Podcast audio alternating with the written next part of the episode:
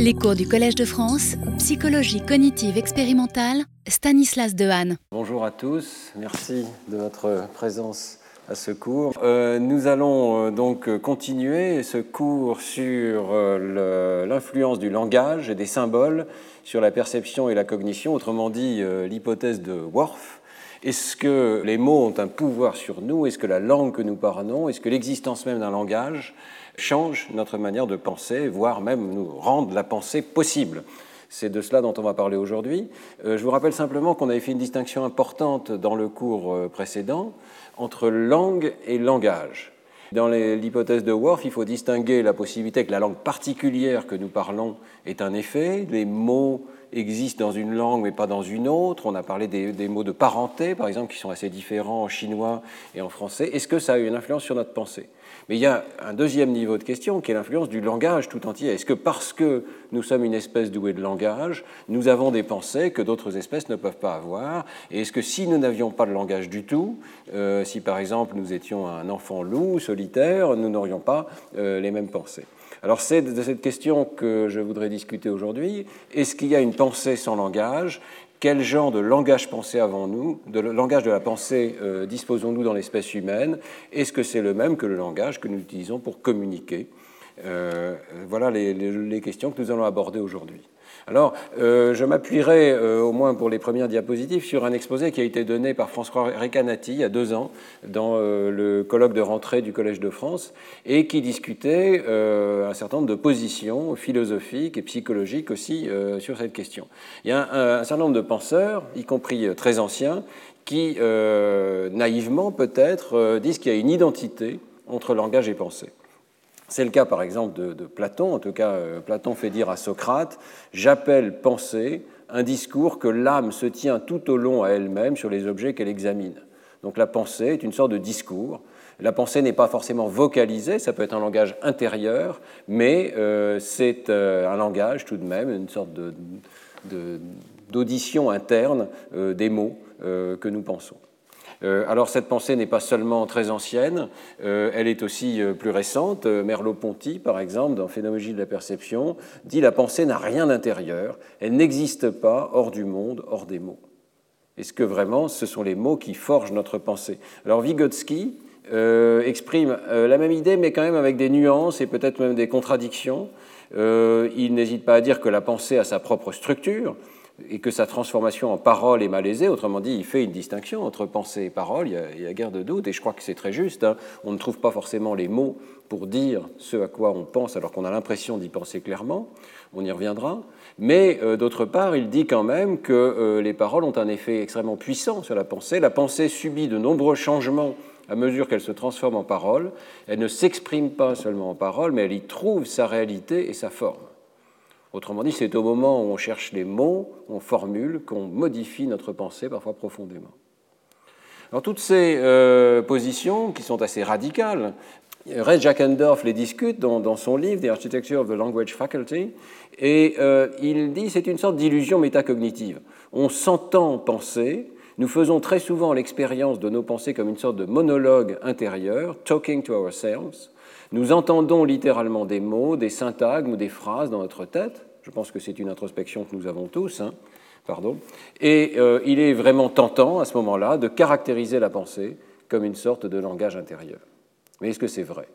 Eh bien, euh, en fait, euh, François Recanati et bien d'autres nous donnent beaucoup d'arguments pour dire que ça n'est pas vrai, qu'il y a une dissociation très nette entre langage et pensée et peut-être un parallélisme entre langage et pensée, mais une forme d'indépendance. Alors, euh, d'après François Recanati, le langage exprime la pensée, ce qui veut dire que euh, les deux sont en partie indépendants. Et un certain nombre d'arguments peuvent être donnés dans ce sens. Euh, le premier, et c'est pour ça que j'ai Raymond DeVos ici, c'est la polysémie, ou l'inverse, c'est-à-dire la synonymie, c'est-à-dire qu'il peut y avoir des mots qui sont identiques mais qui réfèrent à des concepts différents, ou inversement des concepts différents, des concepts identiques, pardon, qui font l'objet de deux mots différents. Alors, ça donne bien l'idée qu'il y a deux domaines indépendants, partiellement indépendants en tout cas, euh, et que l'un réfère à l'autre. Euh, je pense qu'on a le temps d'écouter un tout petit peu Raymond DeVos, parce que si vous écoutez ce sketch de Raymond DeVos, pensez à tous les sens qui cliquent dans votre tête, alors que les sons euh, peuvent être les mêmes, que les mots peuvent être les mêmes. Alors le verbe ouïr Au présent, ça fait joie. Joie. Si au lieu de dire j'entends, je dis joie, les gens vont penser que ce que j'entends est joyeux. Alors que ce que j'entends peut être particulièrement triste. Ben, il faudrait préciser, n'est-ce pas, Dieu, que ce que joie est triste. N'est-ce pas? Joie, tu vois Tu vois mon chien qui aboie le soir au fond des bois? Il oie Oyons-nous Vous oyez, ils oient, c'est bête. Hein. loi, loi. Et loi, loi. Ce que nous oyons, loi, loi-t-elle? Si au lieu de dire l'oreille, on dit Louis, alors. Louis de loi, ah oui. Pour peu que loi appartienne à Louis, alors là. Louis de loi de Louis, ah oui. Ah oui Et qu'à oui, Louis de loi de Louis Elle a oui ce que tout toi voit. Et quoi tout toi Eh bien tout toi voit quand mon chien aboie le soir au fond des bois, tout toi voit, ouah, ouah, quel on va en rester là et revenir à des choses plus sérieuses, mais je crois que c'était pour, vous aurez compris que je voulais illustrer le fait que euh, les mots peuvent être éminemment ambigus, euh, polysémiques, euh, et que donc nous sommes capables de suivre le sens, mais d'avoir des évocations de sens qui vont au-delà des mots. alors d'autres arguments peuvent aller dans le même sens. Hein. par exemple, il arrive qu'on ait les mots, mais euh, sans forcément, soyons honnêtes, avoir les concepts correspondants. Euh, par exemple, peut-être vous pouvez vous interroger sur votre compréhension du mot quark que vous connaissez, ou euh, produit dérivé. Est-ce qu'on comprend vraiment ces mots parce qu'on est capable de les employer dans une phrase? Dans le même sens, il y a toute une recherche dont je parlerai peut-être dans un prochain cours sur les aveugles et les noms de couleurs. les aveugles peuvent utiliser les noms de couleurs et les utilisent à bon escient comprennent euh, qu'il y a une propriété des objets qui est la couleur que d'autres peuvent voir, etc. Mais euh, je pense que tout le monde s'accorde à dire qu'il manque à leur euh, concept quelque chose. Ça ne suffit pas d'avoir les mots pour comprendre le concept de couleur. Et puis, il y a ce phénomène du mot sur le bout de la langue que nous ressentons tous parfois. Peut-être que ça va marcher aujourd'hui si je vous dis, vous savez, cet acteur français qui joue dans Le Grand Blond, vous pouvez avoir le mot sur le bout de la langue, c'est-à-dire que vous savez de qui je veux parler, vous avez le concept, vous avez la personne, vous pouvez dire elle a joué dans tel ou tel autre film avec Depardieu, euh, La chèvre, etc. Et puis, vous n'avez toujours pas euh, le nom de l'acteur. J'en dirai pas plus. Alors, François Recanati discute de ces cas et envisage la situation ainsi. Il y a une forme de euh, parallélisme. Les contenus de pensée sont indépendants du langage, mais très souvent, la parole accompagne, peut-être nécessairement, toute activité de pensée, un tant soit peu complexe. Et euh, c'est assez remarquable de voir que Darwin avait déjà dit quelque chose de très semblable en 1881 dans euh, La filiation de l'homme, l'ascendance de l'homme. On ne peut pas plus poursuivre une pensée prolongée et complexe sans l'aide des mots, parlés ou non, qu'on ne peut faire un long calcul sans l'emploi des chiffres ou de l'algèbre.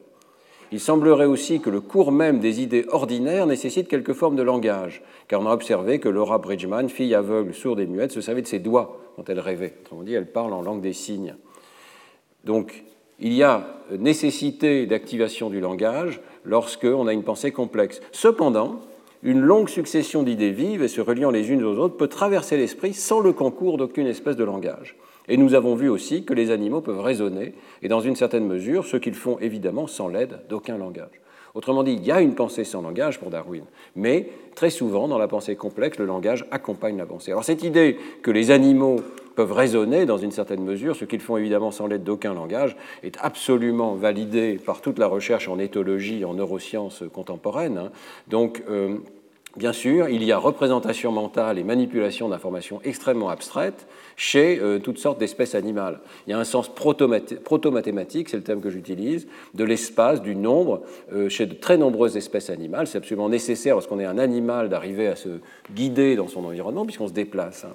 Et donc euh, ici, c'est Maybrit Moser qui est sur cette photo, qui a reçu le prix Nobel avec son mari pour la découverte des cellules de grille dans le cortex, c'est-à-dire des cellules qui cartographie l'espace qui, vous voyez, déchargent en certains points de l'espace, qui forment une grille qui triangule l'espace ici. Et on pense maintenant que ces cellules de grille et les cellules de lieu qui leur sont associées, les cellules de direction de la tête et encore beaucoup d'autres lieux, les cellules de frontières, de boundary cells, etc., jouent un rôle essentiel dans la capacité des animaux de naviguer dans l'espace, c'est-à-dire de savoir où elles sont en intégrant leur chemin euh, comme une intégrale mathématique. On connaît le vecteur de déplacement local, on arrive à intégrer le chemin et à s'orienter aussi sur la base d'indices extérieurs pour savoir où on est. Mais c'est une représentation extrêmement abstraite, hein, la notion de plan dans l'espace. Et vous voyez que ce n'est pas seulement euh, chez euh, les mammifères, chez les rongeurs, mais c'est aussi chez la fourmi, bien que le circuit neural soit pas encore décrit ici. Des fourmis du désert vont être capables de tracer leur chemin. On le sait par des expériences extrêmement élégantes où elles quittent leur nid. On voit qu'elles décrivent un mouvement brownien pour chercher la nourriture. Si on leur donne de la nourriture en un point, elles reviennent directement à leur nid. Et ce n'est pas juste l'odeur du nid, parce qu'ici, vous voyez qu'au moment où on leur donne la nourriture, on les déplace, et elles vont tracer un vecteur qui est faux, puisqu'il ne mène pas au nid, mais qui est exactement le vecteur qu'il faudrait faire pour rejoindre le nid. Elles vont s'arrêter à cet endroit-là et là, elles vont de nouveau faire un mouvement brownien en cherchant le nid. Donc les fourmis ont un concept d'espace, elles ont une carte de l'espace, elles ont une intention de rentrer et toutes ces notions extrêmement abstraites euh, sont euh, présentes dans ce tout petit organisme miniature. Et je vous ai mis ici une photo d'une expérience très extraordinaire, j'avais parlé dans, dans un autre cours, où vous voyez que les fourmis ont des échasses. On leur a collé des échasses ici, celle-ci en tout cas et ce qui fait qu'il euh, y a une différence entre le nombre de pas et euh, le trajet parcouru. Et par cette expérience, on peut dissocier la variable nombre de pas de la variable vecteur spatial parcouru et montrer qu'au moins cette espèce de fourmi compte ses pas. C'est le nombre de pas qui compte et c'est ça qui lui permet de dériver la variable spatiale. Alors, euh, l'espace n'est un exemple, il y a beaucoup d'autres exemples. Je vous ai très souvent parlé dans ce cours des recherches que nous menons, que d'autres mènent sur le sens des nombres qui existent chez euh, d'autres espèces que l'espèce humaine qui précèdent l'acquisition du langage. On en reparlera dans le dernier cours. Ça ne veut pas dire qu'il n'y a pas modification de ce sens des nombres par le langage, mais au moins il y a un sens, une pensée extrêmement abstraite sans langage. Alors, on arrive à une idée euh, supplémentaire qui est discutée par Andy Clark ici dans ce livre, Magic Words, l'idée que le langage augmente les capacités humaines. Le langage est comme un outil supplémentaire pour la pensée. Euh, l'expression de la pensée sous la forme d'un langage, même interne, hein, ce langage que nous nous donnons à nous-mêmes, permettrait la manipulation explicite de la pensée. La formulation linguistique rend des pensées complexes accessibles au processus d'attention mentale, ce qui permet de les soumettre à une variété d'autres opérations. Cela nous permet par exemple d'isoler différents éléments d'une pensée complexe afin de les examiner tour à tour, de stabiliser des idées très abstraites en mémoire de travail et d'inspecter ou de critiquer notre propre raisonnement. Pour Andy Clark, parce qu'on a le langage, on a cet outil supplémentaire d'introspection, d'inspection, un outil mental au même titre que d'autres que nous avons inventés, comme la règle à calcul, le sextant, le compas. Alors la question reste posée, celle du cours d'aujourd'hui. Hein. Est-ce qu'il existe des processus de pensée auxquels nous n'aurions aucun accès en l'absence de langage? Autrement dit, est-ce que c'est un outil supplémentaire, utile, ou est-ce que c'est un outil indispensable pour certaines formes de pensée? Et euh, à la suite de Dan Dennett, Andy Clark discute l'idée qu'une partie de la conscience humaine, celle qui concerne notre capacité d'introspection, donc récursive, je pense que je pense, je pense que je ne sais pas, etc., résulterait de la faculté de langage. Il se peut que ce soit le langage public qui soit responsable de l'ensemble des traits distinctifs de la pensée humaine, notre capacité de disposer d'une dynamique de second ordre.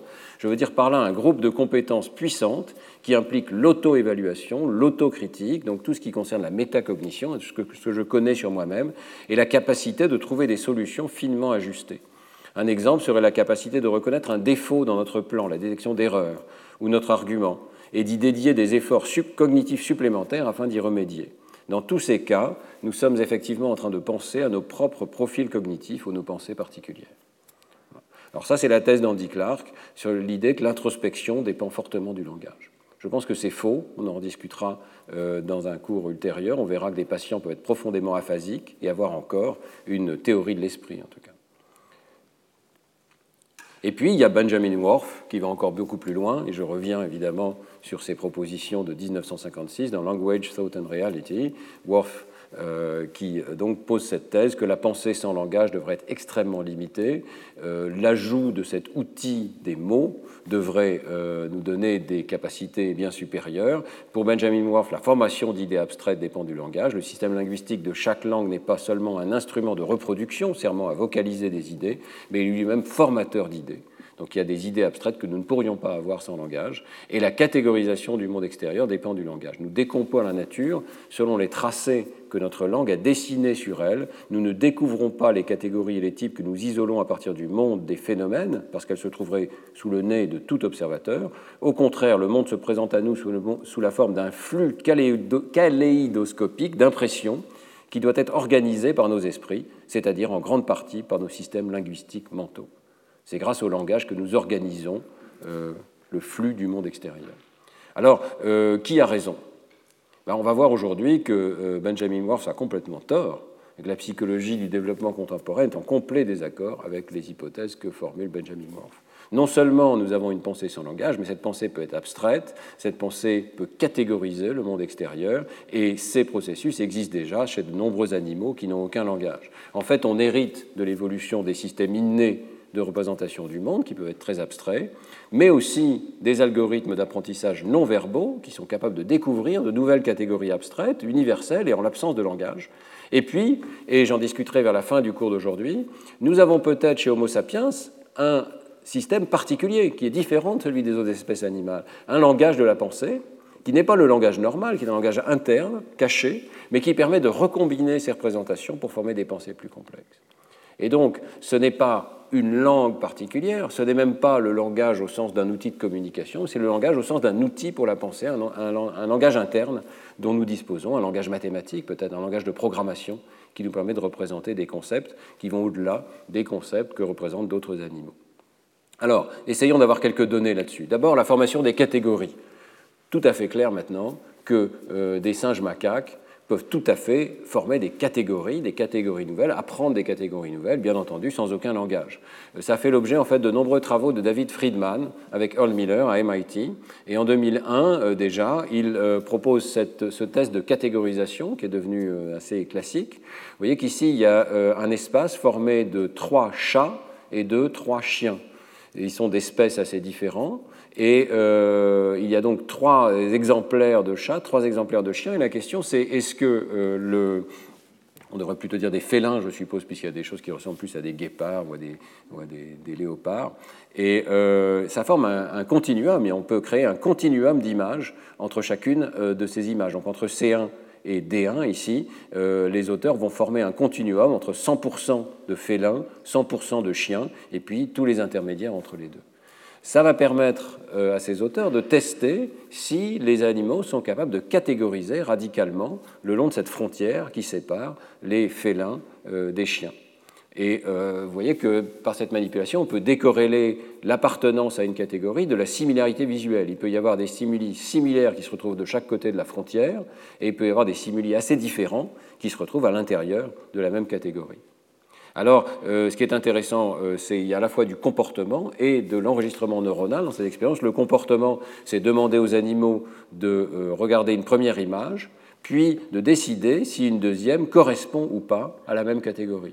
Donc, vous voyez qu'ici, si l'échantillon est un chien, l'animal doit dire oui, il y a euh, une correspondance si c'est le chien, ou doit attendre, ne pas faire de saccade, et attendre de voir le chien lorsqu'il s'agit d'un chat la deuxième fois. Donc c'est ce qu'on appelle match to sample, décider si c'est pareil ou différent.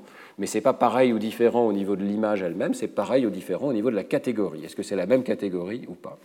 Et ici, vous voyez le comportement des animaux. Lorsqu'on manipule donc ces images sur un continuum entre 100% félin et 100% chien, vous voyez que les animaux ont une performance extrêmement catégorique.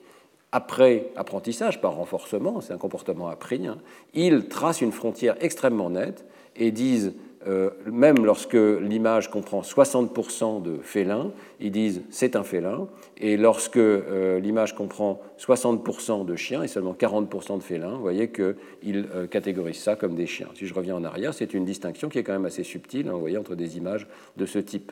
Donc, ils ont imposé une frontière catégorielle au sein d'un continuum, et bien sûr sans langage. Alors, euh, les auteurs pratiquent des enregistrements neuronaux dans le cortex préfrontal des singes macaques, vous voyez ici, à côté du sillon principal, en dessous du sillon principal, et ils découvrent dans cette région des cellules euh, qui répondent de façon catégorique aux images qui sont présentées. Vous voyez ici les taux de décharge euh, d'une de ces cellules en fonction du temps. Lorsqu'on présente la première image ici, l'échantillon, ça peut être un chien à 100%, ou à 80%, ou à 60%, ou bien ça peut être un félin. Vous voyez que ce neurone répond très mal au félin, il répond beaucoup, avec une latence de l'ordre de 300 millisecondes ici, à toutes les images de chiens, et euh, sans qu'il y ait un ordre particulier de, ces décharges neuronales ici, mais on atteint le même plateau, le même attracteur neuronal à l'intérieur du délai. Donc même lorsque l'image a disparu, hein, le euh, cortex préfrontal du singe contient des populations de neurones qui ont catégorisé l'information. Et autre aspect intéressant de cette recherche, les auteurs montrent que l'on peut recatégoriser. Autrement dit, il y a une flexibilité dans la capacité de catégorisation. Euh, un des animaux a été entraîné à recatégoriser les mêmes stimuli selon un autre axe. L'axe auparavant, c'était l'axe horizontal ici, les félins versus les chiens. Maintenant, ce sont des axes verticaux qui distinguent les C1, les C2 ou D2 et les C3 ou D3. Voyez. Donc on mélange félins et chiens, mais on demande de catégoriser ces exemplaires-là, ces exemplaires-là ou ces exemplaires-là. Et euh, le comportement change du tout au tout. Les neurones du cortex préfrontal se mettent à refléter la nouvelle catégorie euh, et plus l'ancienne catégorie. Donc nous disposons dans le cortex préfrontal euh, de probablement tous les primates, d'une capacité flexible d'apprendre des catégories sans langage. David Friedman a continué ses expériences et montre que ça d'abord, ça n'est pas spécifique au cortex frontal. On trouve des cellules similaires dans l'air LIP, donc dans le cortex pariétal postérieur. Euh, il y a une sorte de euh, conjonction hein, de la représentation de l'information entre le cortex préfrontal dorsolatéral et pariétal postérieur.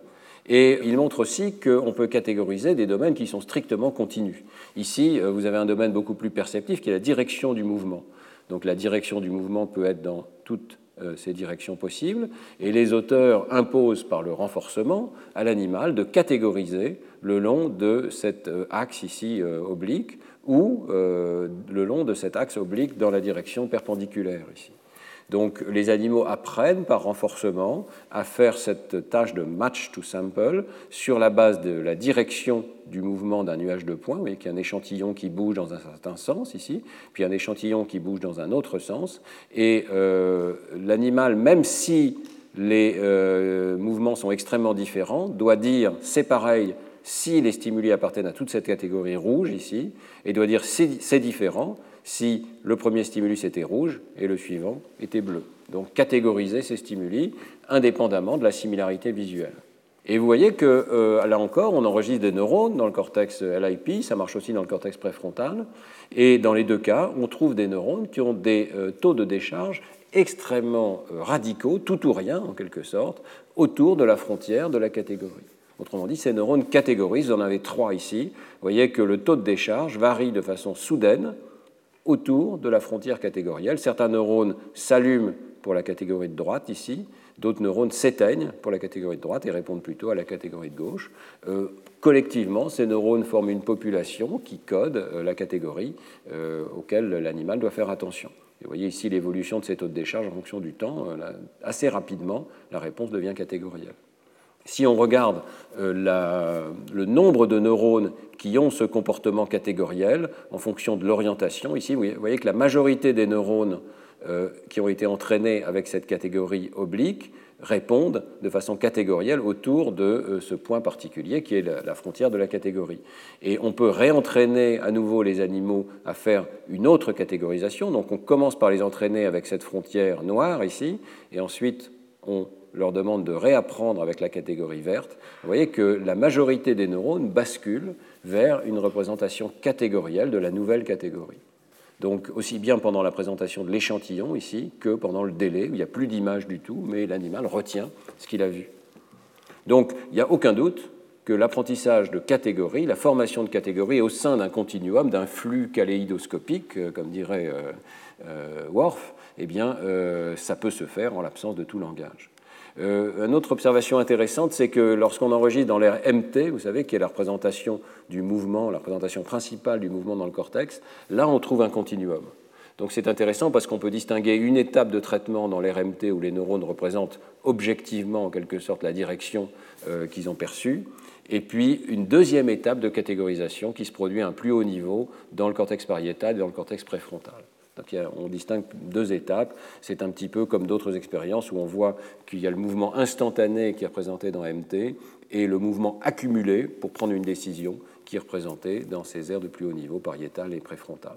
Donc il y a clairement un système de catégorisation, de prise de décision, euh, mais il existe sans langage.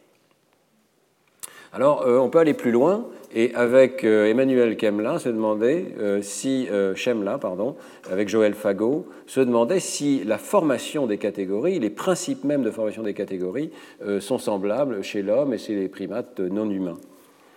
Emmanuel Chemla propose un principe qui gouverne l'acquisition des mots dans toutes les langues et qu'il appelle le principe de connectivité.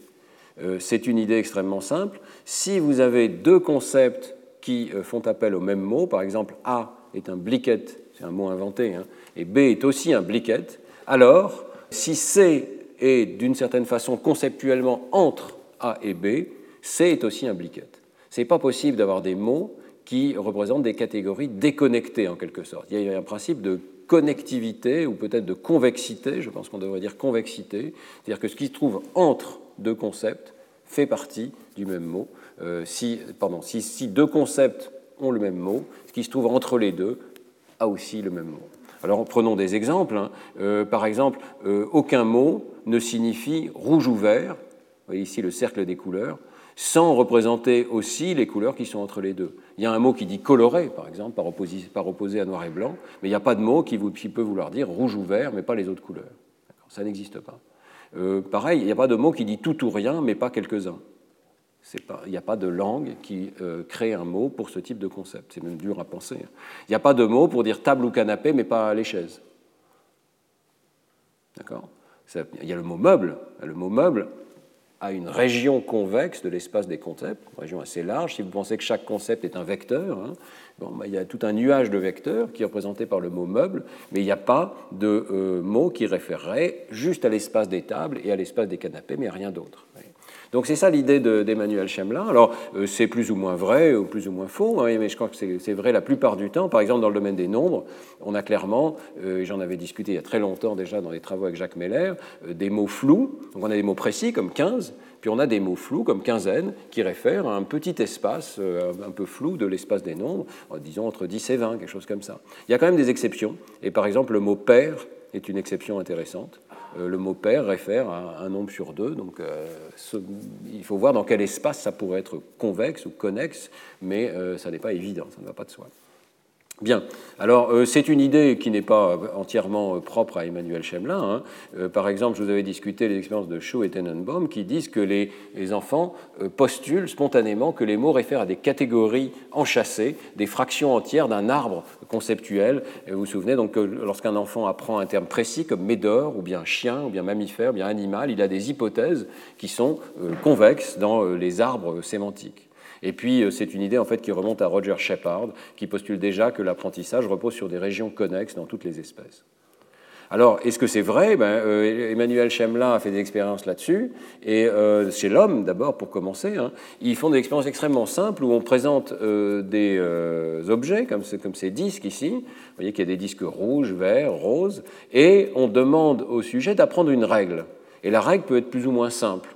Donc, par essai-erreur, les sujets vont essayer de deviner, et on va regarder combien de temps il faut pour qu'ils atteignent un certain critère de réussite pour avoir deviné quelle est la bonne règle. Donc euh, il peut y avoir plusieurs sortes de règles. Il peut y avoir des règles qu'il appelle monotones, c'est-à-dire qu'elles font appel à un continuum qui part d'une extrémité du continuum. Par exemple, il y a au plus trois objets rouges, voilà, ce qui serait vrai pour la règle ici. Euh, il y a au moins, euh, il y a au plus deux objets rouges, pardon, il y a au moins trois objets rouges, etc.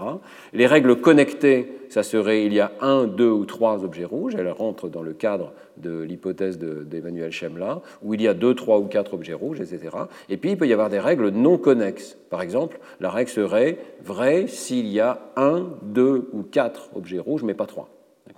Ni zéro, ni cinq, etc. Ça, ce sont des règles non connexes. Et alors, euh, dans le comportement, eh bien, si on regarde le nombre d'essais qu'il faut pour atteindre un certain critère, on voit que euh, les êtres humains, euh, conformément à l'hypothèse d'Emmanuel Chamin, mettent plus de temps pour apprendre un concept lorsque ce concept n'est pas connexe, n'est pas connecté. Donc, c'est plus difficile d'apprendre ces concepts ici en bas que d'apprendre ceux qui sont monotones ou euh, connectés. Vous voyez qu'il y a une augmentation progressive de difficulté à travers ces trois catégories.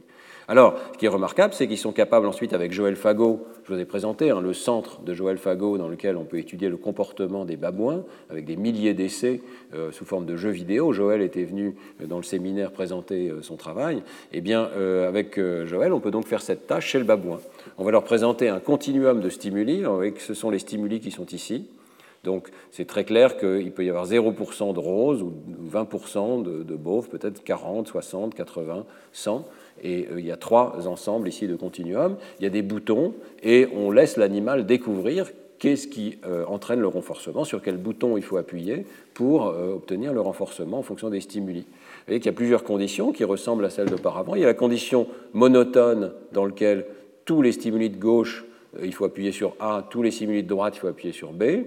Il y a la condition connectée dans laquelle il y a un espace de stimuli entre 40 et 80% pour lesquels il faut appuyer sur A, et puis les autres, il faut appuyer sur B. Et puis il y a la condition non connectée, où il y a juste certains stimuli, par exemple 20, 40 et 80, pour les, pardon, 20, 40 et 100, pour lesquels il faut appuyer sur la touche A, et les autres, il faut appuyer sur la touche B.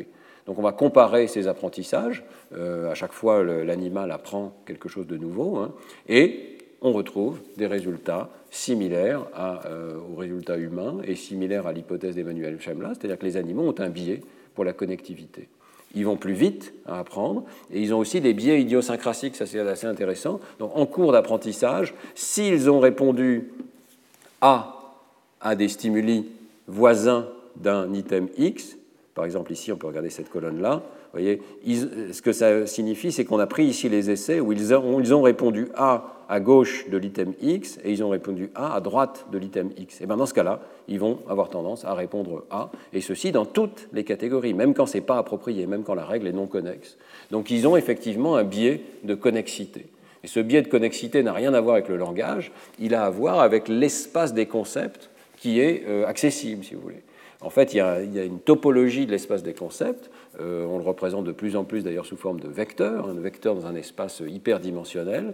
Et ce sont des zones de cet espace qui sont des candidats pour l'apprentissage des concepts et pour euh, donc la référence à un mot particulier.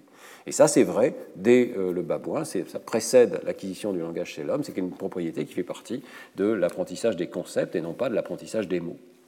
Alors, euh, je voudrais terminer euh, cette partie sur les animaux aussi en vous disant qu'on euh, peut aller beaucoup plus loin dans l'apprentissage des catégories conceptuelles et aller vraiment vers des catégories très abstraites.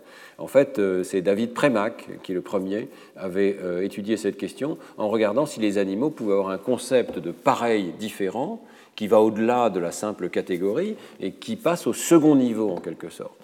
Euh, je vais vous expliquer tout de suite. Euh, on a vu donc que les concepts les plus fondamentaux, plus grands, plus petits, au-dessus, au-dessous, pareils, différents, sont accessibles aux primates non humains euh, et qui peuvent juger si des images sont pareilles ou différentes. On vient de le voir avec le travail de David Friedman. Donc, même un pigeon d'ailleurs, hein, ou même une abeille dans le travail de Martin Jourfa, est capable d'apprendre que ça c'est pareil et ça c'est différent, pas les mêmes objets. Mais est-ce que ces animaux sont capables d'apprendre des relations entre les relations? Autrement dit, est-ce qu'ils sont capables d'apprendre que euh, ici c'est pareil Pardon, ici c'est pareil. Euh, les paires AA et BB sont toutes les deux pareilles, donc elles sont reliées par la relation pareille? Je ne sais pas si j'ai le bon vocabulaire pour vous expliquer ça, mais j'espère que vous comprenez que ces paires ont quelque chose de commun. Elles sont constituées d'objets répétés. Elles sont constituées donc d'objets qui sont pareils. Donc les paires AA et BB, quelque part, sont similaires. Elles partagent la relation d'être pareilles à un second niveau. Euh, d'une autre manière, si je vous présentais les paires EF et GH, elles sont toutes les deux différentes. Donc, elles sont pareilles. Elles partagent la propriété qu'elles sont constituées de deux images différentes. D'accord?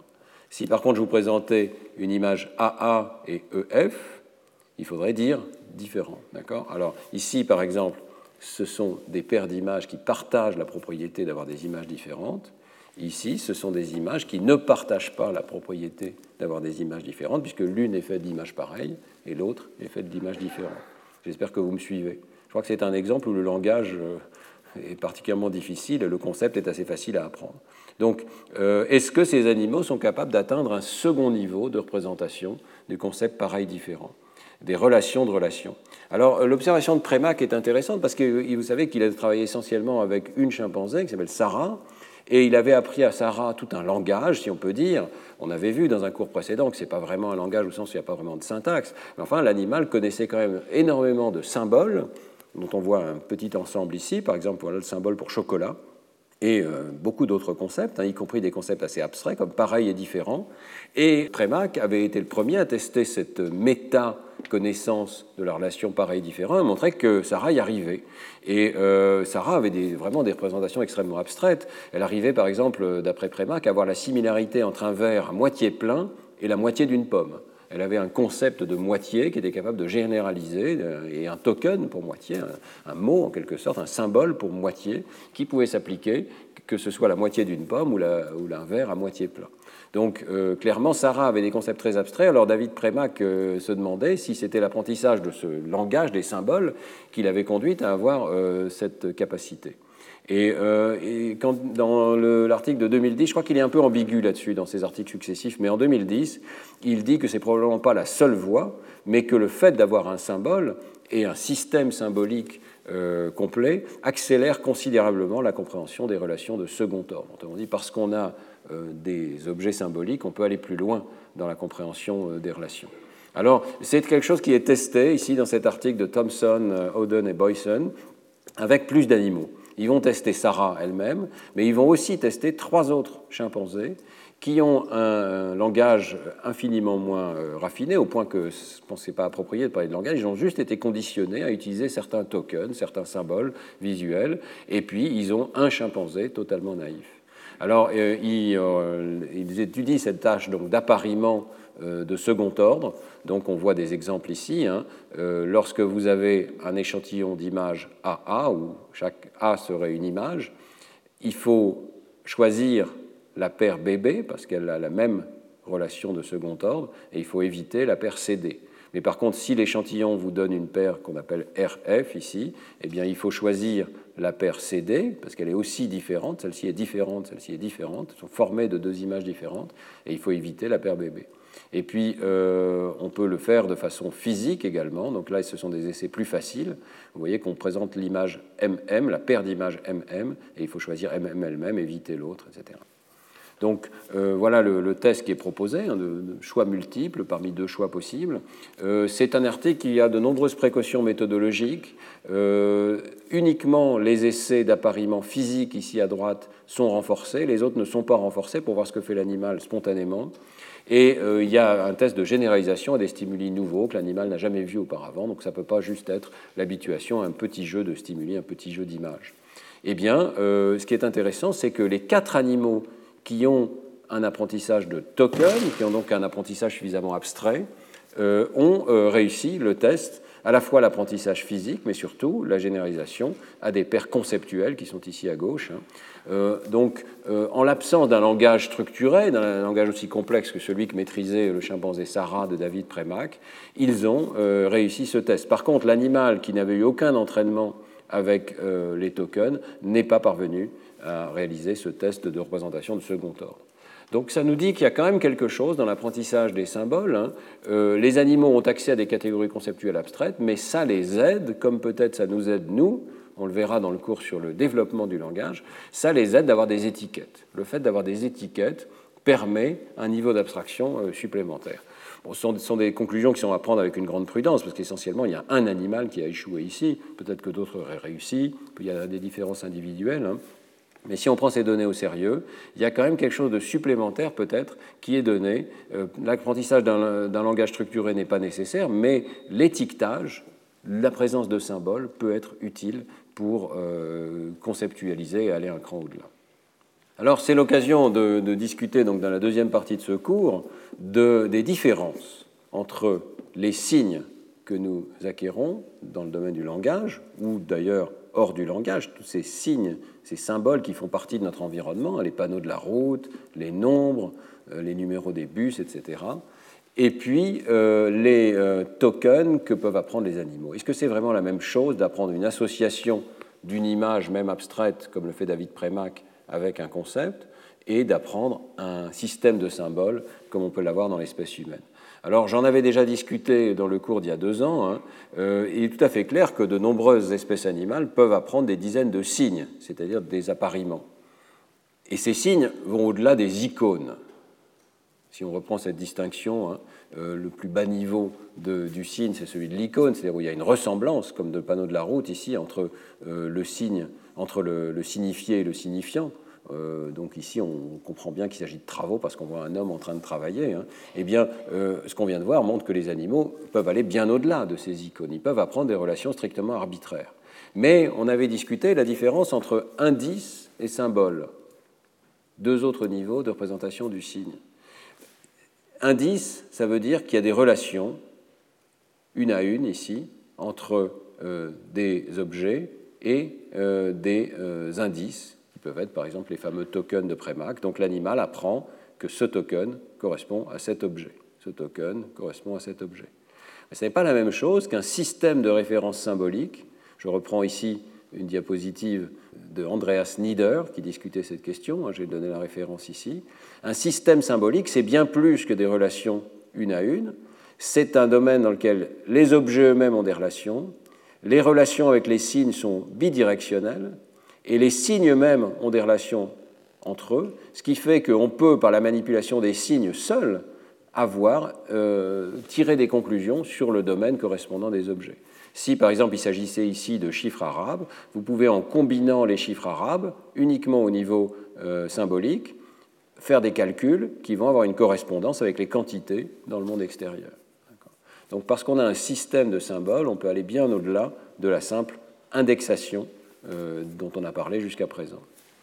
Alors, euh, qu'est-ce qui fait la différence entre euh, symbole et indice ben, Il y a d'abord cette propriété de réversibilité, ça marche dans les deux sens. Si je connais le signe, je peux trouver l'objet. Si j'ai l'objet, je peux retrouver le signe correspondant. Et puis, il y a la présence d'une syntaxe, en tout cas d'une organisation des signes eux-mêmes. je peux combiner plusieurs symboles et euh, je peux les combiner dans une syntaxe, en tout cas dans l'espèce humaine, je dispose d'une syntaxe qui me permet de créer des combinaisons vraiment non triviales, par exemple des calculs dans lesquels il y aurait des parenthèses enchâssées, etc. Alors on va regarder ces deux propriétés. Ce sont deux propriétés essentielles euh, du système humain, et euh, il y a un certain nombre de données, encore fragmentaires, mais qui suggèrent que ça n'est peut-être pas vrai du tout des primates non humains. Les primates non humains n'auraient ni cette réversibilité, ni cette syntaxe.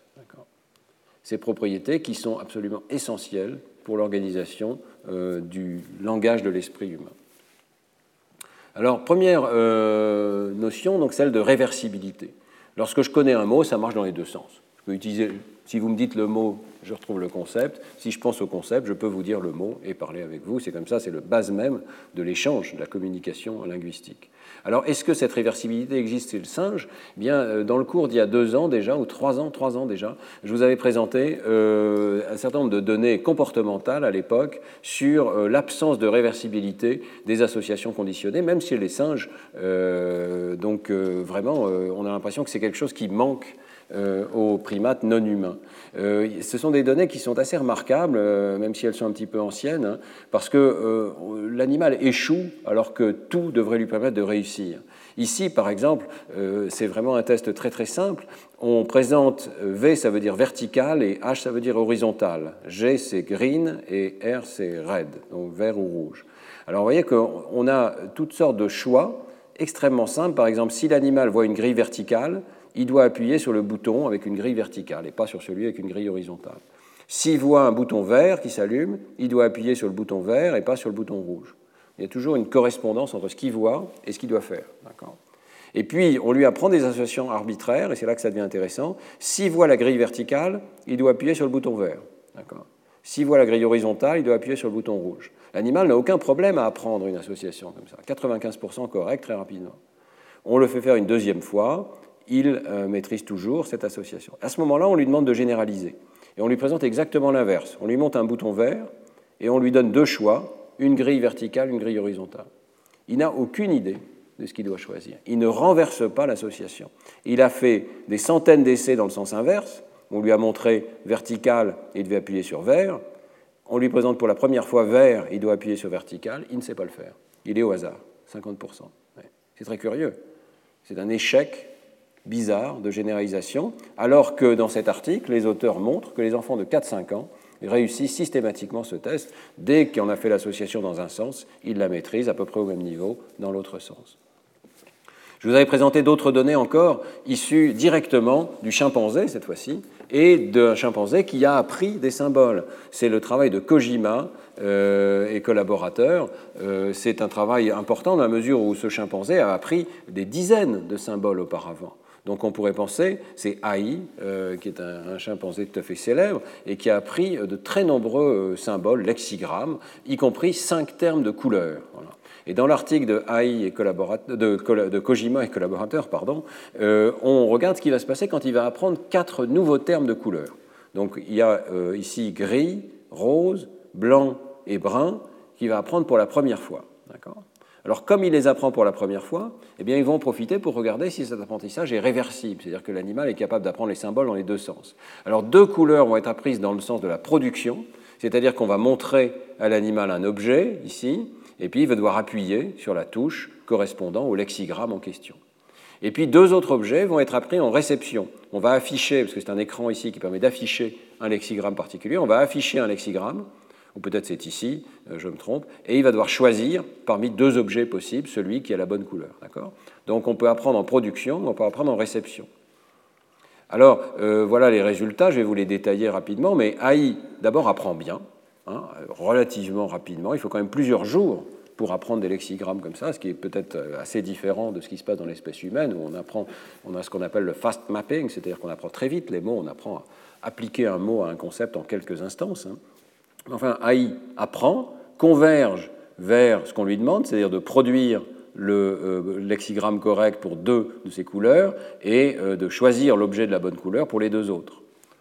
Il est capable de généraliser, il généralise à de nouveaux objets. Donc il a vraiment compris que ce sont des termes de couleur et que la couleur s'applique à n'importe quel objet, mais totalement incapable de généraliser dans le sens inverse. Donc vous voyez qu'ici, les mots qui ont été appris dans le sens productif, on devrait regarder en bas peut-être, les mots qui ont été appris dans le sens réceptif, lorsqu'on présente le test productif, l'animal est à peu près au niveau du hasard. Vous voyez les points blancs ici euh, se tournent autour de 50% en moyenne, et pas du tout au même niveau que euh, ce que l'animal a appris. très mauvaise généralisation. Ici en haut, dans le sens inverse, lorsqu'un animal a appris à produire, c'est-à-dire à choisir le lexigramme correspondant à une couleur donnée, lorsqu'on lui montre le lexigramme et qu'on lui demande de choisir parmi les objets qui ont ou qui n'ont pas la bonne couleur, il y a un objet pour lequel il fait très bien et l'autre pour lequel il est au niveau du hasard. Autrement dit, il y a un biais, choisit toujours la même couleur, mais euh, ça n'est pas du tout la performance qui est attendue ici.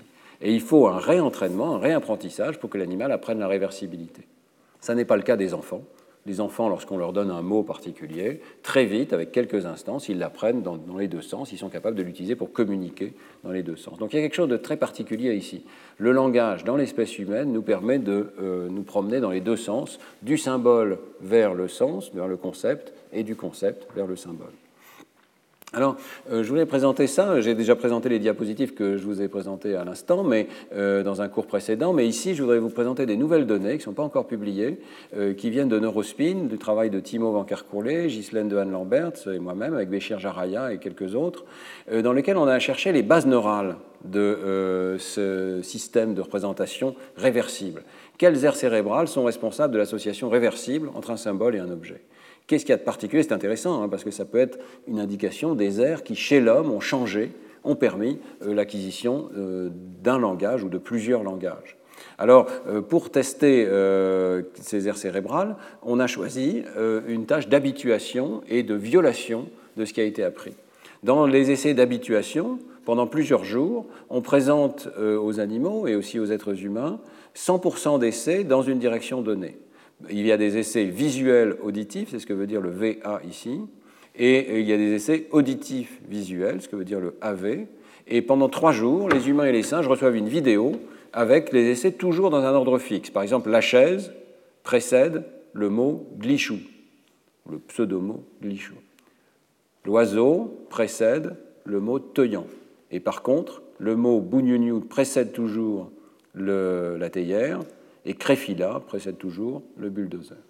Donc on se contente d'exposer les personnes, les animaux, à des associations, deux dans un certain sens, deux dans l'autre sens. D'accord? Et puis on va regarder la réversibilité. Alors comment on va tester ça? D'abord, on va tester si euh, les animaux et les humains ont compris et ont retenu l'association.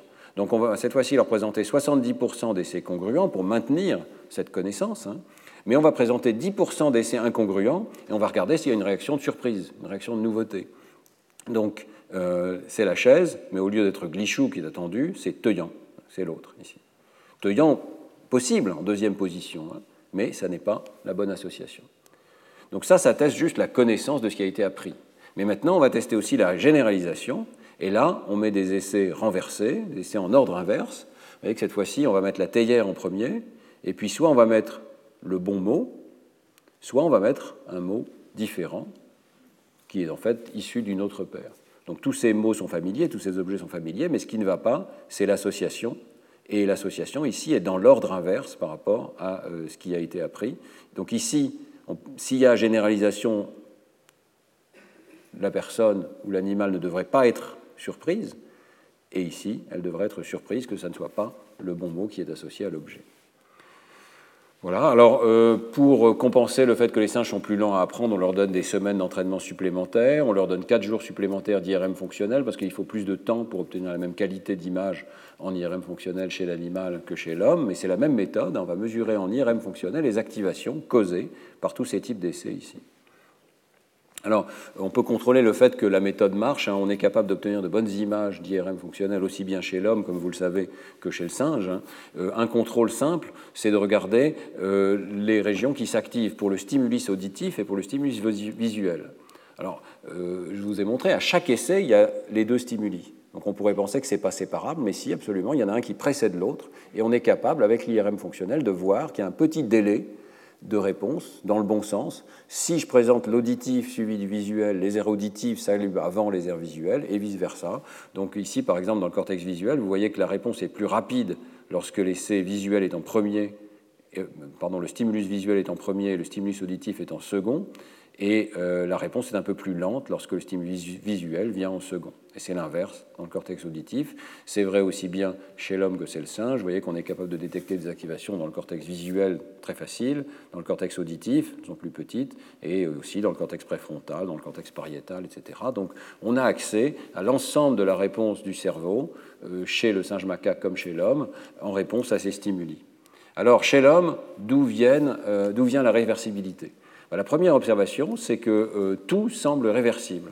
Donc ici, vous avez les réponses du cerveau aux violations dans l'ordre canonique. Donc en rouge, toutes ces régions qui répondent parce que le cerveau humain est surpris d'avoir le mauvais mot associé à l'image, ou la mauvaise image associée à un mot. Et en vert, vous avez euh, les régions qui répondent aussi dans l'ordre inverse, c'est-à-dire qu'elles sont surprises d'avoir la mauvaise association, même quand c'est un ordre complètement nouveau. Et en fait, on voit que pratiquement toutes les régions euh, sont en vert ici. Il y a un tout petit peu plus de régions en rouge dans l'hémisphère gauche, mais grosso modo, toutes les régions, euh, beaucoup de régions euh, répondent de façon réversible. on ne voit pas de régions significativement plus activées dans l'ordre canonique que dans l'ordre inverse. Et en fait, si vous regardez dans toutes ces régions, vous voyez que les réponses de nouveauté sont très marquées et elles sont vraies aussi bien dans l'ordre canonique que dans l'ordre inversé. Donc les courbes rouges continues et rouges en pointillé. Ici, sont les, violations, les RDC incongrus, mais euh, soit dans l'ordre canonique, soit dans l'ordre inversé. Donc il y a tout un réseau. Et euh, quel est ce réseau? C'est extrêmement intéressant de voir que c'est un réseau bilatéral, mais qui implique la région qu'on appelle de Broca, ici la région frontale inférieure gauche. Également, ça part dans le cortex frontal, euh, la deuxième circonvolution frontale ici. Bilatéral, et qui implique également le sillon temporal supérieur dans les deux hémisphères, la partie postérieure du sillon temporal supérieur ici et l'insula antérieur, également des régions de la ligne médiane ici, y compris le précuneus. Toutes ces régions font partie d'un réseau qui euh, a subi une expansion considérable dans l'espèce humaine, comme on le voit dans le travail de Chaplin, par exemple, ici, et beaucoup d'autres. Hein. Sont des régions qui ont une expansion immense de la surface corticale dans l'espèce humaine par rapport aux autres espèces. Non seulement notre cerveau est plus grand, mais certaines régions, ces régions-là en particulier, ont subi une expansion. Donc on peut penser qu'il y a une augmentation de la capacité de représentation symbolique et l'apparition de cette euh, réversibilité. Et de fait, D'abord, on voit que si on regarde les aires du langage spécifiquement, elles présentent ce phénomène de réversibilité. Donc ici, on a utilisé ce qu'on appelle un localizer, c'est-à-dire euh, une petite séquence supplémentaire d'IRM pour identifier les régions propres à une personne donnée qui s'intéresse au traitement des phrases. On fait, ça chez chaque sujet. Donc chaque personne a son réseau du langage, ses voxels particuliers qui répondent au langage, et on regarde dans ces régions, il y a une réversibilité. Voyez. Donc euh, c'est le recouvrement ici que l'on voit en, orange qui montre que euh, la réversibilité est une propriété des aires du langage, mais il y a aussi bien plus que ça, hein, si je reviens en arrière, toutes ces régions de l'hémisphère droit en particulier, et ces régions plus dorsales, là, qui vont dorsalement par rapport à la région de Broca, sont aussi activées par la réversibilité. Un vaste réseau qui a l'air d'être une conjonction du réseau du langage et du réseau euh, propre aux mathématiques, dont je vous avais parlé dans les autres cours, hein, euh, qui s'active pour la réversibilité, surtout dans les régions frontales ici. Alors chez le singe, le singe, aucune réversibilité. On est encore en train de travailler sur ces données, il faut faire des contrôles, donc je, parle avec prudence, hein. mais dans cette première expérience, euh, on voit que l'animal a appris, donc lorsque les essais sont canoniques, ils sont dans le bon ordre, il est surpris par les essais incongruents. Mais la réponse est quand même beaucoup plus faible. Elle est limitée à des aires postérieures. Et vous voyez ici surtout ces régions euh, visuelles, V2 ici, euh, V4. Et euh, lorsqu'on regarde les essais inverses, par contre, non canoniques, il n'y a pas de réponse du tout, ce qui crée cette interaction. Il n'y a de réponse chez l'animal de surprise que dans le sens canonique, pas dans l'ordre inverse. Ça correspond exactement aux résultats comportementaux qu'on a vus auparavant. Hein. Les animaux n'inversent pas l'association symbolique spontanément, ils n'apprennent que dans un seul sens. Et on peut le voir ici, par exemple, dans la région V2 ou V4, vous voyez qu'il y a une réponse de nouveauté qui n'est pas très grande, hein, euh, et qui est vraie uniquement dans le sens canonique, mais pas dans le sens inversé, contrairement à ce qu'on avait vu dans l'espèce humaine. Donc, euh, ce sont des résultats qui sont encore assez modestes, on est en train de répliquer, euh, j'insiste sur la prudence, mais on dirait quand même qu'on confirme qu'au niveau cérébral, une réponse dominante dans le cerveau humain au symbole réversible, et euh, ça n'existe pas chez le singe macaque. Il y a quelque chose de nouveau.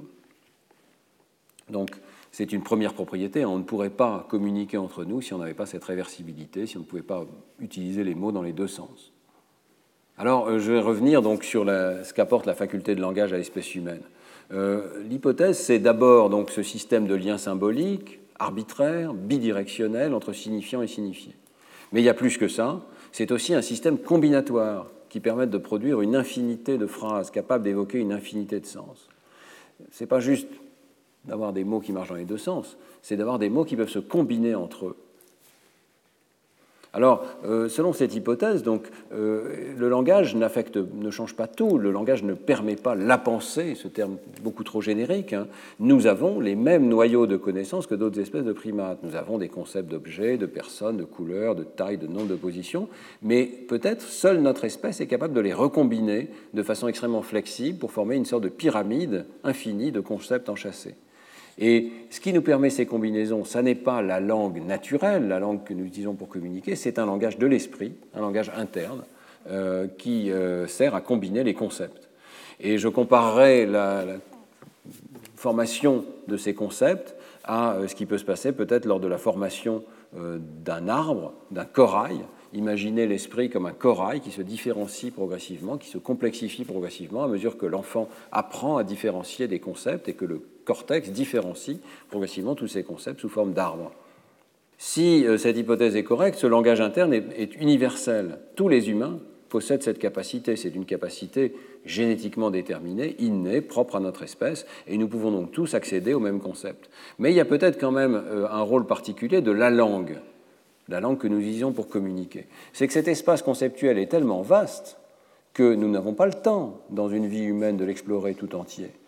Et donc différentes cultures ne font pas nécessairement les mêmes choix. Différentes langues, différentes cultures attirent l'attention sur tel ou tel espace particulier de cet immense espace conceptuel. Et euh, donc, euh, en communiquant avec les autres, nous orientons notre attention vers l'apprentissage de tel ou tel sous-domaine de cet immense espace possible. Donc nous pouvons penser tous les concepts des mathématiques, mais parce que nous naissons avec les mathématiques chinoises ou avec les mathématiques euh, occidentales, nous allons apprendre des choses légèrement différentes. Donc le rôle de la communication linguistique, la langue particulière, pourrait être d'orienter l'attention vers certaines combinaisons qu'une culture donnée, avec l'expérience accumulée des générations, a jugées plus importantes que d'autres. Le rôle de la langue serait donc de sélectionner, pas de permettre à la pensée, mais de sélectionner certaines pensées qui ont été jugées plus importantes que d'autres euh, dans l'accumulation culturelle. Alors voilà l'hypothèse que j'essaye de, tester actuellement. Et je voudrais terminer ce cours. Euh, bah, je voudrais mentionner d'abord que euh, j'en avais parlé dans ce livre, à apprendre. je ne suis pas le seul à faire cette hypothèse, et notamment Josh Tenenbaum et ses collègues à MIT la formule de façon extrêmement précise, sous forme d'algorithme, d'intelligence artificielle. Euh, il montre qu'on peut formaliser l'idée d'une grammaire générative de la pensée, une grammaire générative qui permet d'enchaîner des concepts, de créer des chaînes, mais aussi des ordres, des anneaux, des hiérarchies sous forme d'arbres, des grilles, etc. Et euh, dans cet article avec Kemp, qui date déjà d'il y a 12 ans, montrait qu'il était possible donc de créer un algorithme qui, exposait aux données, va dire ah bah si ce sont des espèces, la bonne représentation c'est un arbre. Si c'est la Terre, si c'est la géographie, la bonne représentation c'est un cercle ou une, carte, une sphère peut-être. Si c'est les couleurs, cet algorithme découvre le cercle des couleurs. Donc c'est encore un algorithme un petit peu primitif, hein, mais il est capable, en utilisant une grammaire de concepts, de trouver quelle est la bonne grammaire qui s'applique à un domaine conceptuel donné et de créer des euh, arbres conceptuels extrêmement compliqués, comme celui-ci par exemple, à condition que les données soient suffisantes pour sélectionner cette hypothèse particulière. C'est un algorithme bayésien. Donc, euh, je crois beaucoup à cette idée. Je crois qu'il y a vraiment quelque chose de particulier dans l'apprentissage dans l'espèce humaine. C'est l'idée que j'ai défendue dans ce livre. Hein. Nous apprenons mieux que les autres parce que nous avons un espace projectif, un espace d'hypothèse bayésienne beaucoup plus vaste qui nous permet de formuler des concepts quasi scientifiques et de les appliquer sur le monde extérieur. Cet apprentissage on peut dire l'enfant se comporte comme un scientifique, euh, c'est quelque chose de tout à fait particulier à notre espèce. Euh, c'est aussi quelque chose qui n'est pas bien imité par l'intelligence artificielle actuellement. Hein. L'intelligence artificielle découvre des régularités, mais elle ne les formule pas sous forme d'un langage. Ce qui fait que ces représentations sont très souvent implicites, elles ne sont pas rendues explicites et elles ne sont pas communicables à un autre réseau de neurones. Ce qui est particulier à notre espèce, c'est que nous formulons des pensées à un niveau suffisamment explicite pour pouvoir ensuite les communiquer avec d'autres. Voilà, donc l'ensemble de ces hypothèses que j'essaye de formuler et de tester dans, les dernières années, hein, selon lesquelles nous avons bien un langage, ce langage nous apporte beaucoup au niveau de la pensée, mais c'est un langage de la pensée, c'est un langage interne, ce n'est pas le langage particulier que nous utilisons pour communiquer. Alors, je voudrais euh, terminer le cours d'aujourd'hui en vous montrant des données extrêmement récentes euh, qui euh, vont dans ce sens qui euh, font l'objet de la thèse de Mathias Sablemeyer et qui porte sur un domaine tout petit, mais très intéressant, euh, qui est celui de la géométrie et en fait des quadrilatères. Je vous montre cette image ici qui est à Lascaux, qui est quand même extraordinaire. L'homme de Lascaux, non seulement a peint ces images remarquables euh, des animaux qui l'entourent, vous voyez que c'est déjà une image très abstraite dans laquelle il y a une projection en deux dimensions ici, mais il a aussi peint, et on fait parfois moins attention, hein, des séquences de points comme ça, et aussi des quadrilatères. Et je crois que ça évoque immédiatement en nous, même si ce n'est pas parfait, le concept de rectangle. On a l'impression que euh, la personne ici a voulu dessiner un rectangle. Alors, est-ce que, euh, et c'est l'hypothèse qu'on teste avec Mathias Sablemeyer, est-ce qu'il n'y a pas déjà là une capacité spécifiquement humaine, abstraite, d'utiliser un langage pour dire euh, ce rectangle, ce n'est pas n'importe quelle forme, c'est une forme avec deux côtés parallèles, deux autres côtés parallèles, quatre angles droits. Euh, j'ai besoin d'un langage interne pour décrire déjà ces régularités. Pour tester cette idée, euh, Mathias a créé une hiérarchie de quadrilatères, voyez ici, qui vont depuis les plus réguliers, le rectangle et le carré, qui ont une liste de propriétés euh, symboliques, par exemple le fait d'avoir quatre côtés égaux et quatre angles égaux ici, et puis, plus on avance euh, ici, moins il y a de propriétés euh, et plus la forme devient irrégulière jusqu'à un quadrilatère qui est quelconque dans la mesure où il n'a aucune régularité particulière. Entre les deux, il peut y avoir des choses qui ont des régularités, mais qui n'ont pas forcément de mots pour les dire. Par exemple, ici, c'est un cerf-volant. En anglais, on peut dire peut-être plus facilement kite, mais enfin, ce n'est pas un terme de mathématiques, le cerf-volant. Pourtant, c'est une forme régulière qui a deux côtés égaux et deux autres côtés égaux ici, qui a une symétrie, en fait deux axes de symétrie perpendiculaires, etc. Donc, il y a des propriétés intéressantes.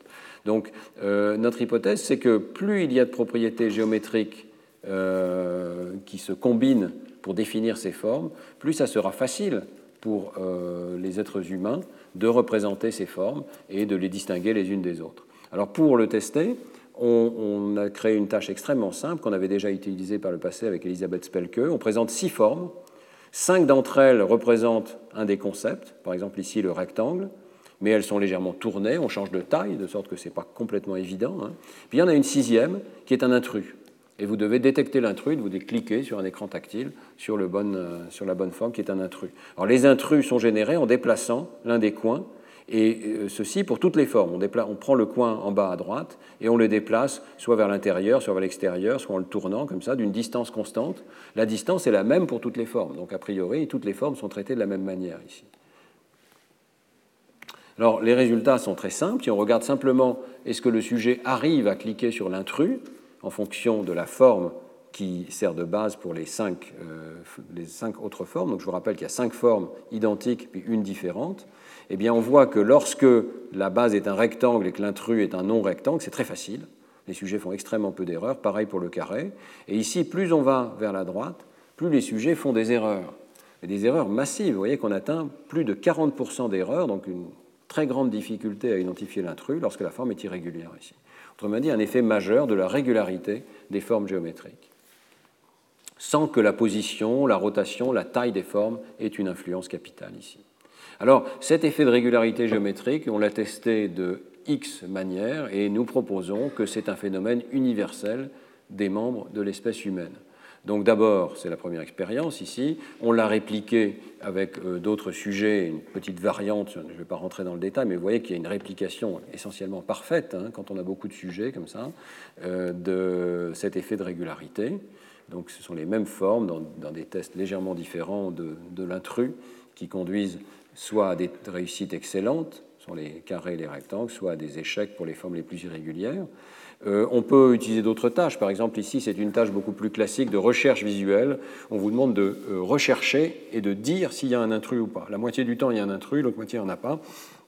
Ici, c'est le taux d'erreur. On pourrait aussi indiquer le temps de réaction. L'intérêt de cette tâche, c'est de montrer qu'il n'y a jamais de pop-out, c'est-à-dire ça ça ne saute pas aux yeux. Il faut chercher. Mais c'est beaucoup plus facile de chercher lorsque les formes sont régulières que lorsque les formes ne sont pas régulières. D'autres tests encore, on peut simplement demander au sujet euh, subjectivement quelle forme vous paraît la plus simple, quelle forme vous paraît la plus complexe, que vous pouvez indiquer sur un curseur quel est le degré de complexité, eh bien, euh, on retrouve notre effet de régularité géométrique ici. C'est important pourquoi? Parce que ça veut dire que c'est accessible à l'introspection. C'est un degré de représentation consciente des formes géométriques. Nous savons ce qui n'est pas le cas pour tout, hein. euh, mais pour les formes géométriques, à ce niveau de représentation que je prétends être quasi linguistique, nous avons une capacité d'introspection, nous pouvons en parler.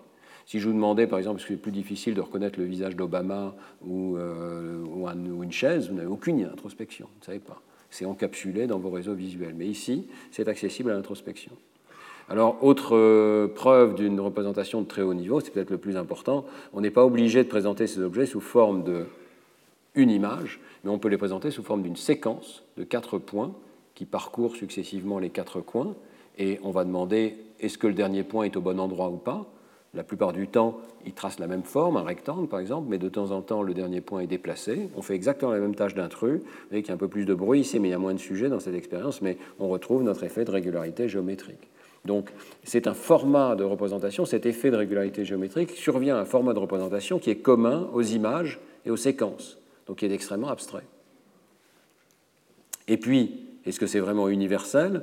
On peut tester des tout petits enfants. Ici, on a testé des enfants de maternelle. Vous voyez que les enfants de maternelle montrent déjà l'effet de régularité géométrique. Ils sont particulièrement bons avec les rectangles et les carrés, et particulièrement mauvais. On atteint presque le niveau du hasard. Ici, le hasard serait 1 sur 6, hein, donc c'est un petit peu meilleur que le hasard, mais pas beaucoup pour les formes les plus irrégulières. Et même si on exclut le rectangle et le carré, on continue d'avoir un effet de régularité géométrique ici. Donc ils ne sont pas seulement sensibles aux formes les plus simples, et il y a vraiment cette notion de régularité, même s'il y a sans doute quelque chose qui est appris ensuite à l'école. Hein.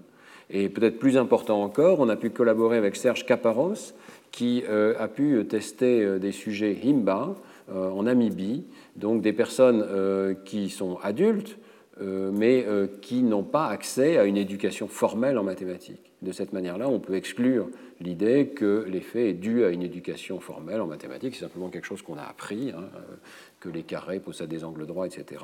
Ces gens n'apprennent pas ça, en tout cas pas de façon formelle, et vous voyez qu'ils présentent quand même un effet de régularité géométrique. On voit aussi que les données deviennent moins euh, jolies, hein, il y a plus de bruit, et vous allez voir dans un instant que ce n'est pas que du bruit, il y a quelque chose d'intéressant ici. Mais il y a quand même notre effet de régularité géométrique, en particulier le rectangle et le carré sont extrêmement simples pour ces personnes, et aussi le trapèze ici. Alors, question importante évidemment, est-ce que euh, cet effet existe depuis toujours? Est-ce que c'est un héritage de notre évolution?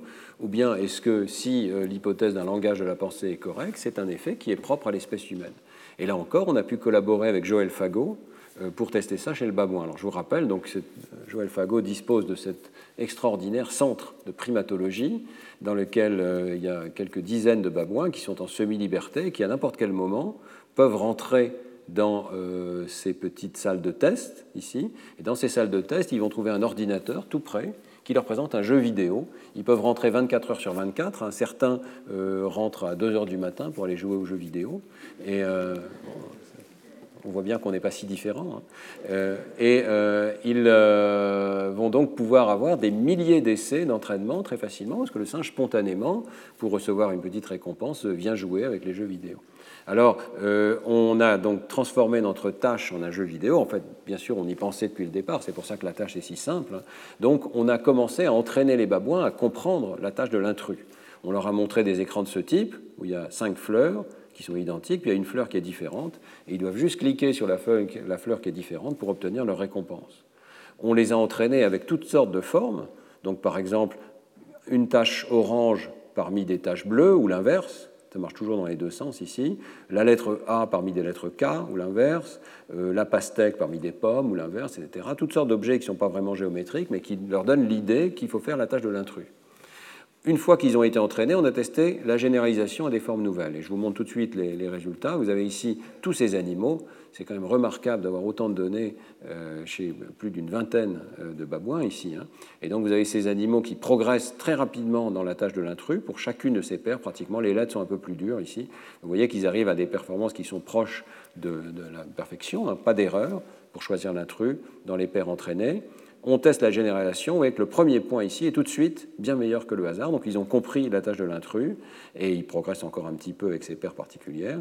Et euh, on peut présenter des formes géométriques, mais hyper faciles, juste pour vérifier qu'ils connaissent la tâche. Donc ils sont capables de choisir un triangle parmi des pentagones avec des changements de taille qui, qui rendent la tâche évidente. Ils ont compris la tâche de l'intrus. Qu'est-ce qui se passe quand on leur présente maintenant pour la première fois des quadrilatères similaires à ceux qu'on a présentés aux enfants de maternelle et au Imba et à, tous les, êtres humains. Eh bien, vous voyez qu'il n'y a aucun effet de régularité géométrique chez le babouin.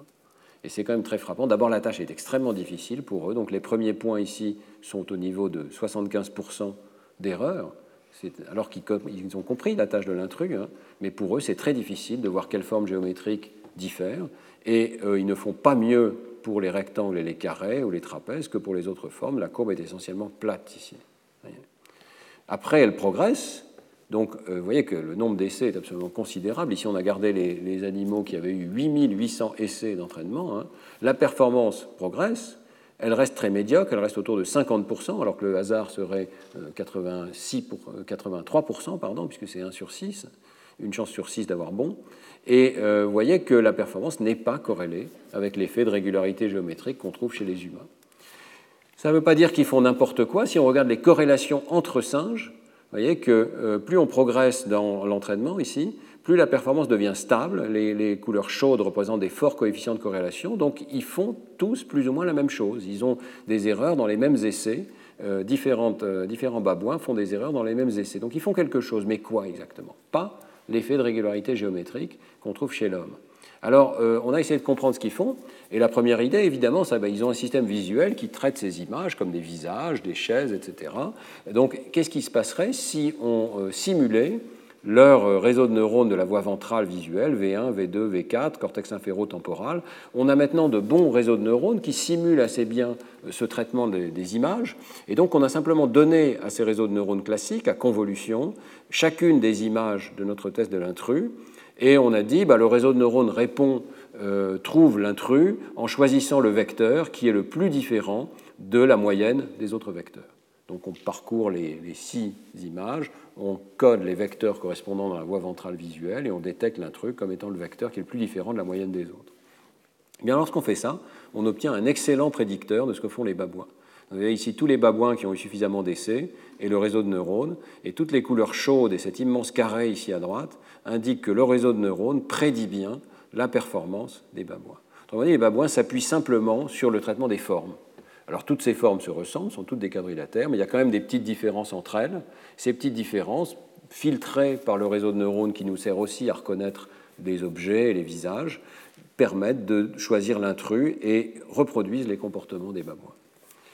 Mais ça ne marche pas avec les êtres humains. Toutes ces couleurs froides ici indiquent, plutôt ici, pardon, indique que le réseau de neurones ne prédit pas bien la performance des êtres humains. Alors qu'est-ce qui se passe pour les êtres humains? Pour les êtres humains, on était obligé de concevoir un modèle symbolique, discret, avec une sorte de langage de propriétés. On liste toutes les propriétés d'égalité des angles, d'égalité des longueurs des côtés, de parallélisme des côtés, de présence d'angle droit, etc.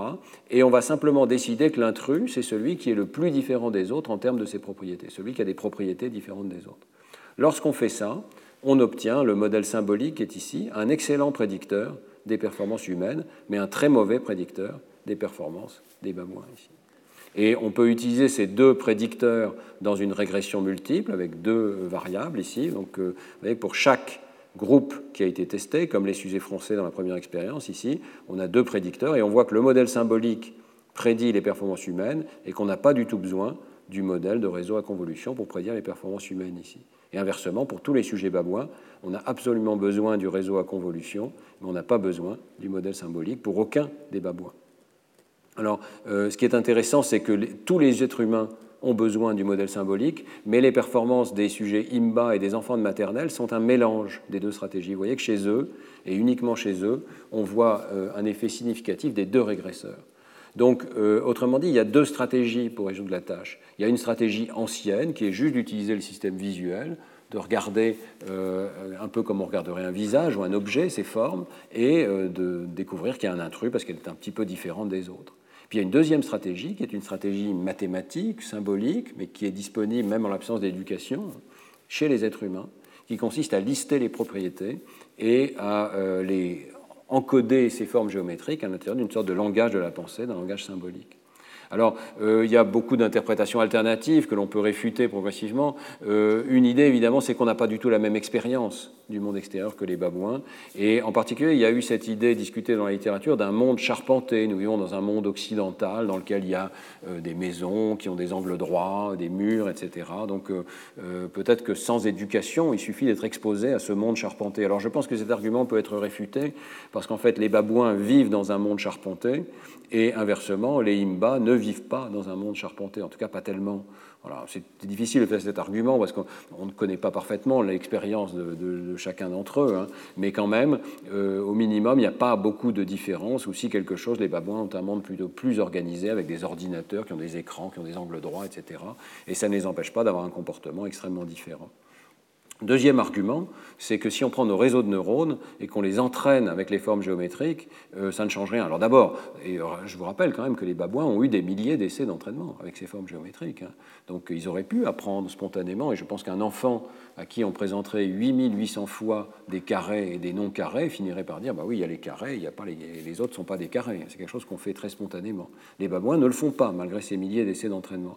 Et puis les réseaux de neurones peuvent être réentraînés. Alors c'est ce qu'on a fait. Hein. On a réentraîné les réseaux de neurones, parce que ce que je ne vous ai pas dit, c'est qu'ils euh, sont entraînés à reconnaître des images. Leur travail, ces réseaux de neurones à convolution, on en a testé plusieurs, hein, euh, c'est de prendre un ensemble d'images qui s'appelle ImageNet, qui sont une collection d'images de photos en couleurs de toutes sortes, et il s'agit de les étiqueter. Il y a 1000 étiquettes de sortie qui disent euh, c'est un chien, c'est une voiture, c'est un bulldozer, etc. Et le réseau doit apprendre à allumer la bonne étiquette de sortie. Alors on peut dire, c'est un drôle d'entraînement pour la géométrie, il n'y a pas vraiment de forme géométrique là-dedans. Ce n'est pas tout à fait vrai d'ailleurs, hein, parce qu'il y a quand même des objets manufacturés, et lorsqu'on donne les formes géométriques à ces réseaux de neurones, ils ne disent pas n'importe quoi, ils disent ce sont des enveloppes en particulier. Si un trapèze, c'est une enveloppe. C'est pas absurde. Hein. Euh, donc, euh, ils ont été entraînés avec des objets qui, ont une forme géométrique. Néanmoins, on s'est quand même posé la question avec Mathias Sable et Meyer qu'est-ce qui se passerait si on réentraînait ces réseaux, si on leur donnait une sorte d'éducation euh, mathématiques. Alors on peut les entraîner soit avec les 11 formes, donc on rajoute 11 unités de sortie pour étiqueter chacune de ces 11 formes, ou bien on peut les entraîner juste avec les formes qui ont un nom, donc je crois que c'est les quatre premières qui ont un nom, euh, carré, rectangle, trapèze, losange, quelque chose comme ça, parallélogramme peut-être, les cinq premières. Et puis euh, on peut mettre à jour tout le réseau, ou bien on peut mettre à jour juste la couche de sortie pour pas désapprendre ce qui a été appris auparavant. Ça ne change pas grand-chose. Vous voyez qu'on reproduit très largement. Donc d'abord, les réseaux apprennent à étiqueter les quadrilatères, c'est pas difficile du tout. Mais même une fois qu'ils ont appris à étiqueter les quadrilatères à la perfection, eh bien, ils ont un tout petit peu perdu de performance sur les images, mais pas beaucoup. Vous voyez que euh, ça continue d'être un excellent prédicteur du comportement des babouins. Éventuellement, cette prédiction diminue un petit peu ici pour ce réseau particulier, mais en aucun cas la performance augmente pour prédire les performances humaines. Voilà. Le, réseau, même entraîné avec des formes géométriques, ne reproduit pas euh, la performance humaine. Donc il y a quelque chose de particulier lorsque nous projetons sur le monde extérieur euh, des, concepts géométriques. Ce n'est pas quelque chose que les animaux ou que les réseaux de neurones actuels font spontanément. Euh, dans le New Yorker, il y avait ce dessin humoristique que je vous laisse découvrir, mais qui me paraît assez juste, somme toute. C'est-à-dire que, bien sûr, les êtres humains ne voient pas exactement le monde comme ça, mais à un niveau conceptuel, oui, euh, nous voyons le monde sous forme de formes géométriques, nous le catégorisons de cette manière-là, parce que nous avons un langage de la pensée qui nous permet d'exprimer des choses comme rectangle ou carré ou losange, et euh, on finit par les mettre sur les murs des cavernes. Alors j'en viens à mes conclusions. Hein. Euh, D'abord, tous les êtres humains, quelle que soit leur langue et leur culture, partagent le même noyau de concepts fondamentaux, hérités de notre évolution, mais aussi quelque chose qui va au-delà euh, des, autres animaux, un langage de la pensée qui discrétise les concepts, qui nous permet peut-être d'atteindre donc des notions de nombre exact, de droite, de longueur, d'angle, d'angle droit, qui est précisément droit, et qui combine ces éléments de façon récursive, ce qui nous permet de formuler des concepts de plus haut niveau comme un carré. Peut-être que c'est grâce à ce langage de la pensée que tous les humains partagent la même notion de simplicité mathématique. Il y a une idée fondamentale derrière cette idée de langage de la pensée, c'est que les concepts simples correspondent à des expressions courtes. Et donc nous trouvons tous, dans toutes les cultures, les mêmes concepts simples et les mêmes concepts complexes, parce que dans le langage de la pensée, ceux qui sont simples ont une expression courte. Alors, euh, c'est vrai que différentes cultures peuvent privilégier telle ou telle partie de l'arbre des concepts, mais elles sont toutes capables d'accéder au même espace de représentation. Et je pense que cette hypothèse peut expliquer la convergence cross-culturelle vers les mêmes formes, les mêmes objets mathématiques. Dans le cours de la semaine dernière, je vais montrer le triangle de Pascal euh, en Chine au XIe siècle. Hein. Nous convergeons et nous sommes d'accord sur la réalité et la véracité des euh, représentations mathématiques. Au niveau cross-culturel, nous avons les mêmes mathématiques, en tout cas nous sommes capables d'avoir les mêmes mathématiques, sans doute parce que nous avons le même langage de la pensée. Alors, euh, au cours de l'hominisation, il a fallu que notre architecture cérébrale change. Et on a vu une première image de ces réseaux qui apprennent les représentations symboliques réversibles. Je pense que notre architecture cérébrale a profondément changé par rapport à celle des autres primates afin de faciliter l'acquisition de langages récursifs. Mais vous voyez, j'ai mis langage au pluriel. Et euh, dans le cours précédent, j'avais parlé des langages du cerveau. Je pense qu'il y a plusieurs langages dans le cerveau, pas seulement le langage qui nous sert à communiquer, mais plusieurs langage, langage musical, langage mathématique, euh, langage conceptuel, et que probablement le cerveau humain a donc dû changer dans beaucoup de circuits différents, simultanément, pour nous permettre d'accéder à ces différents langages. Dernier point que suggèrent ces expériences, c'est une limite très nette dans l'intelligence artificielle actuelle. Vous savez que l'intelligence artificielle actuelle se concentre sur les réseaux de neurones et que ces réseaux ont des capacités qui sont quand même assez remarquables. Mais si nous avons raison, eh bien même les facultés les plus simples, comme la reconnaissance d'un carré, qui est quand même une des choses les plus simples que nous considérons comme la plus simple possible, eh bien, elle n'est pas bien modélisée par les réseaux de neurones actuels. Il faut considérer des réseaux qui vont avoir une compétence symbolique, catégorisée, et qui, catégorise et qui recombine les objets en question. Voilà. Merci beaucoup de votre attention. Retrouvez tous les contenus du Collège de France sur www.colège-2-france.fr.